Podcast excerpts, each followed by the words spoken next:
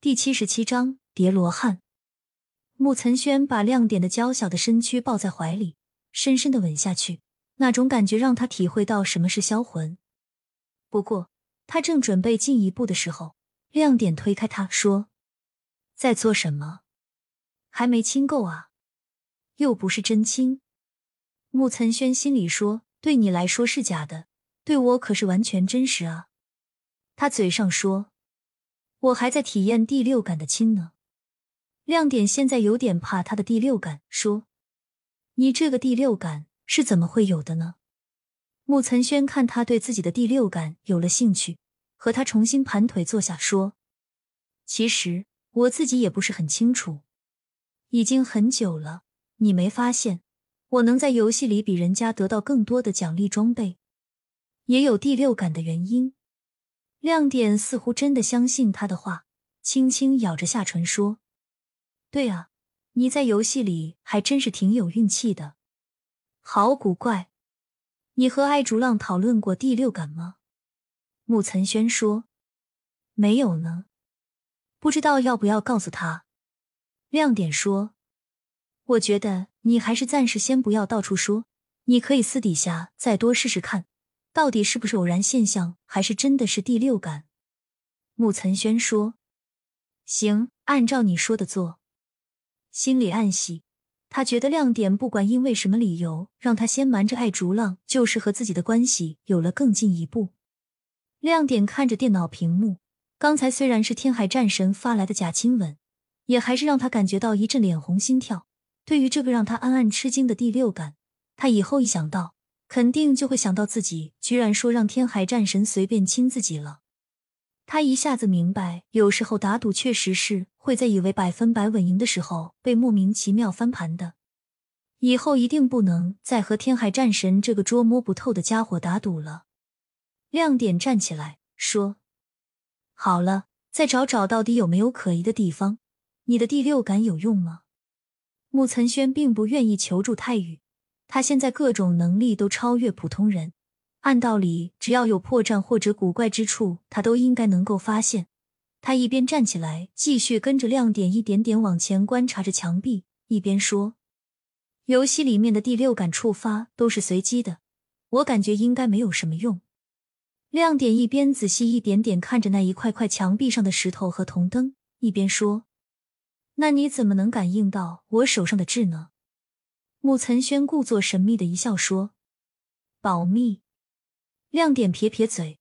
此时两人已经又沿着这面墙壁有了十几米。突然，亮点说：“你觉得刚才怎么会出现一个特别的骷髅怪呢？”穆岑轩听他这么一说，不觉也回想刚才的情景，似乎也有点不对头。穆岑轩说：“美女，难道和新的升级区有关系？”亮点说。刚才我们在看那个墙壁时，就出现了那个大骷髅怪，会不会奥秘就在那一块墙壁？穆岑轩说：“那我们回去再检查一下。”亮点点头说：“嗯，回去再看看。”走，两人又返回刚才骷髅怪出现时正在看的那块墙壁。穆岑轩一边看一边说。刚才提示说触犯了防护机制还是什么？难道就是指新区入口的防护？亮点来回看着墙壁说：“你觉得这里和别的地方有不同吗？”穆岑轩的视觉能力现在是非常强悍的，他自己也明白，但来回看了很多遍，和左右相邻的壁灯也做了比较，并没有一丝不同。但是。他又隐隐有种感觉，应该是在这个壁灯的位置是有特别之处的。穆岑轩盯着这个插着古老的铜火炬的壁灯，琢磨了半天，对亮点说：“我们现在的问题是碰不到这盏灯，如果能碰到的话，转一转或者把火把拿下来，说不定就能发现什么秘密机关。”亮点说：“那怎么办？有什么办法？其实跳的是有那么高的。”但是就没办法停在半空好好看看，有隔离空间存在。木岑轩说：“反正现在我们从下往上看，我看不出任何问题。要换个角度，从上面往下看，会不会有所发现？”亮点四处看看，也在动脑筋想着怎么能像他说的有办法从上面看。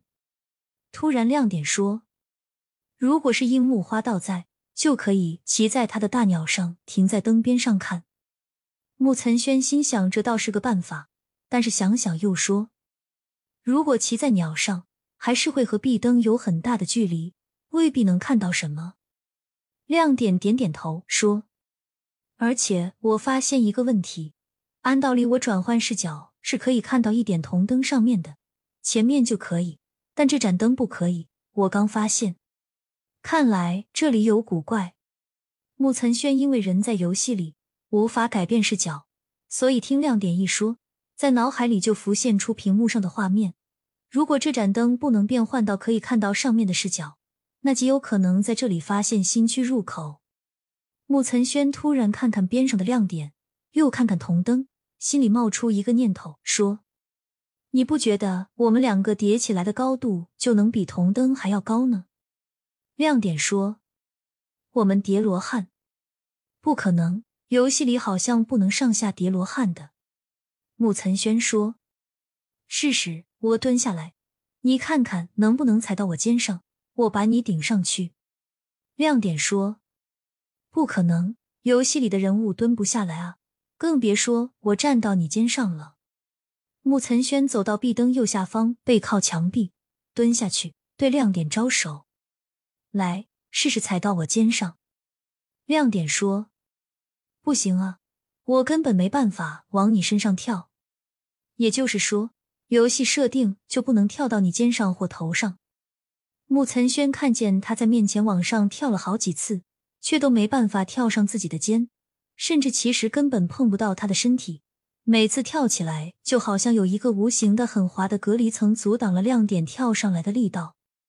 亮点说：“根本跳不上去。”木岑轩尝试着从操作电脑的视角来解释他所见到的现象。他自己现在是在一个几乎真实的空间里，可以做出现实中能做到的所有动作，可是反映到亮点的眼前，很多游戏里不可能有的动作。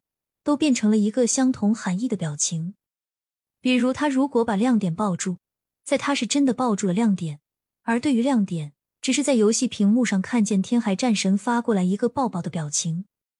木岑轩突然感觉自己琢磨出了些什么。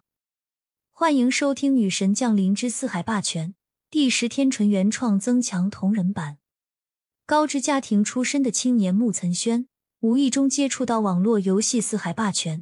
在游戏中接触到一个来历不明的白山美女星夜，同时认识一见倾心的美女萧倩华和游戏里的几个未来有重大渊源的美女。而在游戏中看到的白山美女来自宇宙深处超高文明，改造了木岑轩的身体机能，安排木岑轩肉身进入到完全真实宏大无比的游戏世界里，开拓虚虚实实难以置信的强大之旅。星夜到底来自哪里？最终的目的是什么？都等着他去发现。